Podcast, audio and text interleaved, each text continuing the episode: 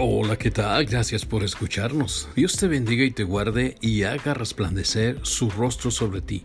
Hoy abrimos una nueva serie, la serie de los montes. Los montes constituyen los testigos más perdurables de los grandes acontecimientos humanos. Monte proviene del vocablo hebreo har, que se traduce como monte, colina o montaña. Indica el lugar más alto donde se puede llegar muchas veces se emplea como término para ver por encima de los problemas terrenales. El Señor con frecuencia ha utilizado los montes como lugares santos para enseñar a sus siervos sus obras y su voluntad. ¿Qué tan dispuesto estás para seguir aprendiendo y obedecer, despojándote de aquellas cosas que te estorban? Reflexionemos acerca de el monte Abarim. Leemos en el libro de Números capítulo 27 verso 12. Jehová dijo a Moisés, sube al monte Abarim y verás la tierra que he dado a los hijos de Israel. Por lo regular, uno no piensa en la sucesión o en la jubilación, pero no somos eternos. El único eterno es Dios. ¿Qué planes tienes cuando llegues al final de tus años? Qué importante es preparar a la gente que nos rodea, sea un hijo o un colaborador cercano. El gran líder Moisés terminó con su trabajo encomendado por Dios. Había llegado la hora de partir a su morada celestial. Moisés le pide a Dios que levante a otro líder como él, en ocasiones pensamos que los zapatos de Moisés le iban a quedar grandes a su sucesor, pero Josué no vino a ocupar los zapatos de Moisés, sino sus propios zapatos dados por Dios, para seguir conquistando las tierras que estaban pendientes. El monte Abarim significa el monte de la sucesión. ¿Has considerado tu reemplazo? Qué importante es dar instrucciones a los que se quedan en nuestro lugar. ¿Te ha tocado suceder a alguien? Pues recuerda las instrucciones que Moisés le dio a Josué. Esfuérzate y cobra ánimo. No temas, porque Dios irá delante de ti.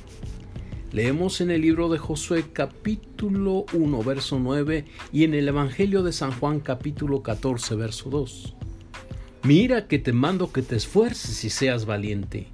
No temas ni desmayes, porque Jehová tu Dios estará contigo en donde quiera que vayas. En la casa de mi padre muchas moradas hay. Si así no fuere, yo les hubiera dicho, Voy pues a preparar lugar para ustedes. Moisés le impuso las manos a Josué. ¿Sabías que para que nuestros hijos se sientan amados, necesitamos abrazarlos diez veces al día?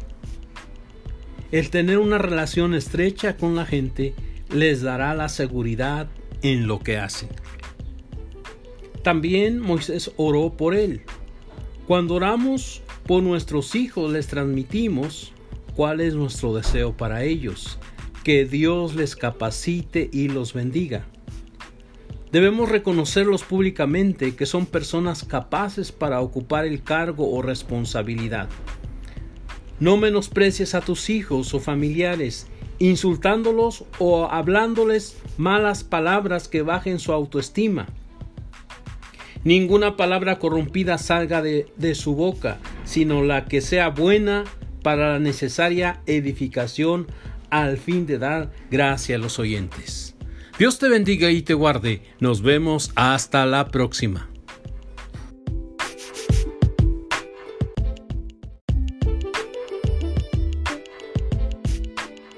Hola, ¿qué tal? Gracias por escucharnos. Dios te bendiga y te guarde y haga resplandecer su rostro sobre ti. Seguimos con la serie Los Montes. Hoy vamos a reflexionar acerca de el monte Ararat. Leemos en el libro de Génesis capítulo 8, verso número 4. Y reposó el arca en el mes séptimo. A los 17 días del mes sobre los montes de Ararat. Dios tiene tiempos y lugares de reposo para los suyos después que han sido zarandeados. Dios abre las puertas para el asentamiento oportuno y confortable, sin que las personas hayan aportado nada de su parte. Para Noé trajo gran satisfacción saber que el arca se encontraba sobre la tierra firme, sin moverse de un lado a otro. Reposó sobre el monte Ararat el arca. No fue dirigida por la pericia de Noé, sino por la providencia de Dios. Por cuarenta días y cuarenta noches, el arca fue llevada de un lado a otro, sin encontrar reposo. Noé y su familia podríamos pensar que tal vez se acostumbraron, pero no estaban a gusto. La inundación siguió por más de 100 días hasta que reposó el arca sobre el monte Ararat. El monte Ararat significa el monte santo o el monte de reposo. Solo en la presencia de Dios es como podemos obtener el verdadero reposo, después de ser zarandeados o atribulados. Dios trae paz y calma a nuestra vida sin que nosotros hayamos hecho algo. Los discípulos se encontraron en dificultad porque cuando subieron a la barca y comenzaron a avanzar, se levantó una gran tempestad de viento y las olas echaban a la barca de un lado a otro. Leemos en el Evangelio de San Marcos capítulo 4 verso 38 al 40. Y le dijeron, Maestro, ¿no tienes cuidado que perecemos? Y levantándose, reprendió al viento y le dijo a la mar, Calla y enmudece. Y cesó el viento, y se hizo grande bonanza. Y les dijo, ¿por qué están así amedrentados? ¿Como no tienen fe?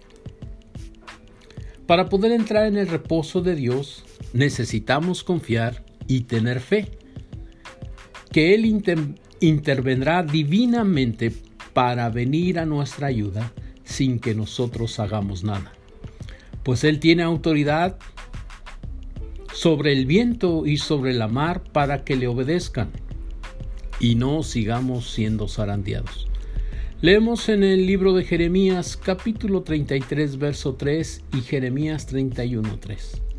Clama a mí y yo te responderé y te enseñaré cosas grandes y ocultas que tú no conoces.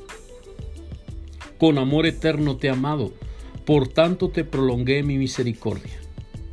No hay enfermedad o tribulación que dure por mucho tiempo. Pide la ayuda de Dios para que puedas tener reposo. Dios te bendiga y te guarde. Nos vemos hasta la próxima.